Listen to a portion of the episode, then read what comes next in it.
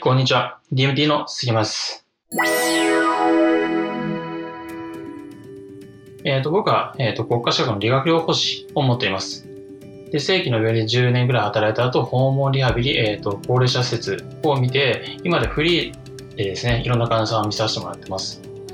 で、その方はですね、えっ、と、トレーナー業もやってまして、神奈川県のですね、サッカーチームのトレーナーを週3回ぐらい見ています。で、試合タイトルもですね、年間、まあ小さい試合も入れてですけど、大体70試合ぐらい見てるかなと思います。今もですね、まあこんなコロナ禍の中なんですけども、よくチームを動き出してですね、選手の方、メディカルからですね、怪我の予防、まあ施術も含めてね、えっ、と、幅広く見させていただいてます。その他にはですね、陸上のトレーナーも過去やってまして、まあ母校ですね、トレーナー活動をしていました。で、また、あの、友人の紹介でですね、かけっこ教室なんていうのもね、携わることをしていましたね。あの、今のチーム、サッカーチームに入ってもう5、6年ぐらいですかね、監督さんのご好意でですね、えっ、とや、やらせてもらっていて、あの、かなりですね、サッカーとかその、高校アスリートに関しては、まあ、自信を持ってね、いろんな意見が言えるぐらいになってきました。なので、まあ、ここで紹介するっていうのは、えっ、と、もちろんプロの人を見てるんですけど、プロの人も含めてですね、高校世代の人に向けても聞いてもらってもいいのかなと思っています。と今日はですね、内容はストレッチ。皆さんストレッチってやってますかね？僕は、えっ、と、かなり、あの、ストレッチっていうものを、えっ、と、自分の主義の中に落とし込んでですね、えっ、と、選手を見たりというかですね、えっ、と、患者さんを見たりとかしてますね。まあ、ストレッチっていうと、僕、整形の病院にいた時って、こんなね、ことを言われたことがあったんです。まあ、先輩だったりとか、あの、上司のね、人とか、あと、有名な講師の人からもね、こんなこと言われました。ストレッチなんてね、意味がないんだよ。そんなことでね、あの、患者さんの可動域が戻ったりね、することはないんだ。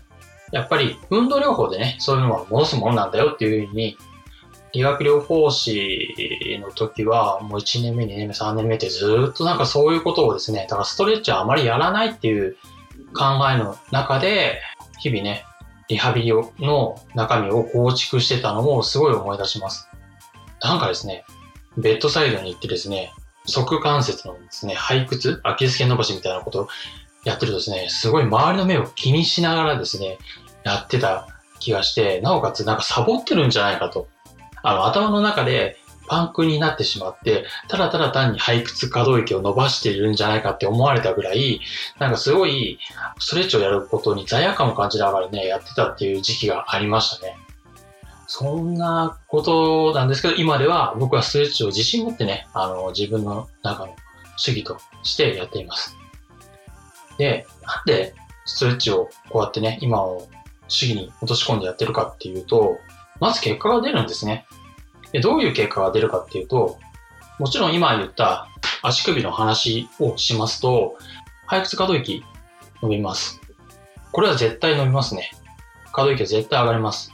で、なおかつパフォーマンスも良くなります。あと生活機能向上面でも良くなります。で、これは一過性なものではなくて、えっ、と、長期的なスパンで見ても僕の経験上良くなります。だから、あの、ストレッチっていうものはですね、ちょっとコツがあるんですね、実は。ただ単に背屈伸ばしやギーってね、背屈方向に持っていけばいいとか、例えば SLR、足を股関節からぐーっと持ち上げて、SLR って膝を伸展位でやるやつあるじゃないですか。あれをやってって、痛いギリギリの手前のところで30秒間っていうのではないんです。やっぱりちょっとコツがあるんですね。なんで、やり方によっては、すごいストレッチっていうのは武器になるんですね。で、実はですね、こんなデータがこの間あったんですね。2018年ぐらいに出されたのかな。あの、論文がありまして、堀田和樹さんっていうあの、この方も理学療法士なんですけども、電気通信大学っていうところでやった研究みたいなんですけどね、ラット、ネズミを用いて研究したっていう話なんです。これがすごいびっくりしたっていうか、あやっててよかったなっていうふうに、後々からね、思ったことなんですけども、まあ、どういうことかって、もったいぶらないで言いますけども、あの、高齢者のね、高齢のラットを用いて、まあ、動物実験を行ったんですよ。で、定期的にですね、えっ、と、側関節、背屈ですね、の、えっ、と、筋肉ストレッチを週5回、4週にわたって実施したらしいんです。まあ、なんとなくね、ストレッチって言うと、歌詞の可動域が上がる、あの、配屈が可動域が上がるとかね、そういう風にな感じで思ったんですけど、この研究のすごいところって、そのストレッチを行ったところ、結果がですね、下肢の筋肉の血流量がね、上昇したってことを発見したんですね。で、また定期的にね、ストレッチを行うことで、下肢筋肉中の動脈機能が改善して、しかもですね、毛細血管の数を増加させるっていうことが発見されたっていうんですよ。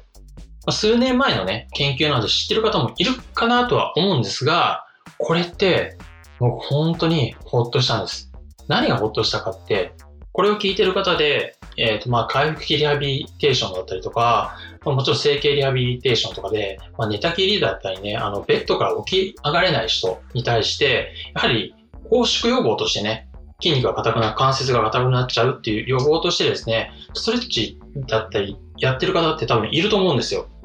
で、そういう方ってやっぱり、その拘縮予防っていうところで、えっ、ー、と、関節を広げたりっていうところをね、あの、重点にあのやってると思って、僕も当時そういう思いでやってたんですけど、この研究ですごいなと思ったのが、そのね、ストレッチをすることによって、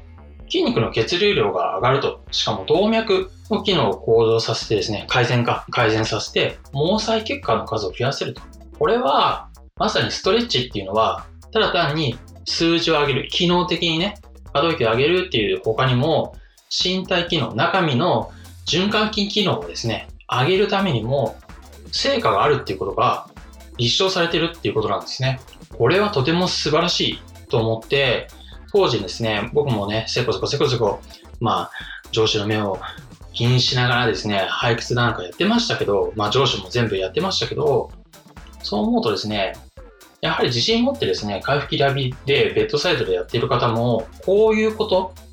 循環器機能にも影響を及ぼすんだっていうことを頭に入れながらですね、しっかりと自信持ってあのストレッチっていうのができるっていうことが立証されてるんですね。だから、なんとなく拘縮予防とかではなくて、循環機能に影響があるよっていうことを思いながら、これはやるぞっていうふうに思えば、今これを聞いてて回復期とか、そういうベッドサイドで見てる患者さんとかを、皆さんはしっかりね、やっぱり体の中から支えてるっていうことを、がわかるわけですよ。なので、自信持ってストレッチってやっていいと思うんですよね。やっぱり人の体って、あの筋肉とか骨で、だけで構成されてませんよね。その筋肉を作ってたり、骨を作るのは循環機能なんですよね。神経だったりとか、血管だったり、毛細血管。それがやはり、えー、まあ、循環機能が悪くなってしまうと、骨も構成されてこないし、筋肉も痩せ細ってしまうし、やっぱり筋肉量が落ちるとパワー落ちますから。っていう面では、やっぱり基礎となるところの部分、もっとあると思いますよ。脳の方が悪かったら脳の方に行っちゃうかもしれませんけど、今日は循環機能だけのことを話すとすれば、そういうところにも改善ができて、それが、後々ですね、生活機能を上げていったりとか、スポーツ機能、スポーツっていう、スポーツの方にも反映されてる、パフォーマンスの方にも上がっていくっていうことがわかるわけです。あと、糖尿病とかね、そういう末梢神経に問題を抱えている人にも、ストレッチっていうのは効果があると。